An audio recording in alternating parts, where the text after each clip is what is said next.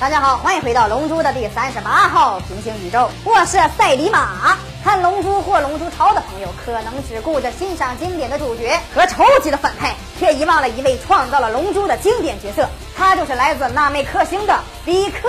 在曾经的《七龙珠》中，比克大魔王曾是很多人童年的阴影。之前对悟空的幼年期和悟空的青年期造成了巨大的影响。那时的比克还是反派角色，险些要了悟空的小命。而比克后来还一直培养悟饭长大成人，也用自己的性命为悟饭挡下了关键的一击。所以说，没有比克就没有如今的悟空，没有比克就没有如今的悟饭。可是到了龙珠的后期，比克却慢慢的变成了边缘角色。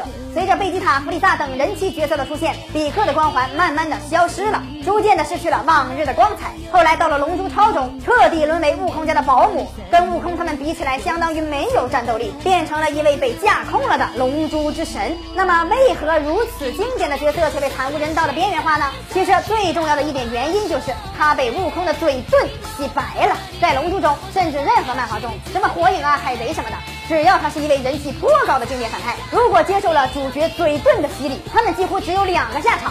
一个是英勇就义为主角牺牲，一个就是逐渐沉沦变成毫不起眼的龙套角色。比克就是个经典的例子。早期的比克是个十恶不赦的大魔王，杀人不眨眼呐，可以说是龙珠中第一位让观众产生压抑感的角色，也是龙珠风格过度的一个转折角色。之后被喝了超圣水的悟空击败，所以老比克大魔王留下了自己的后代，便自爆了。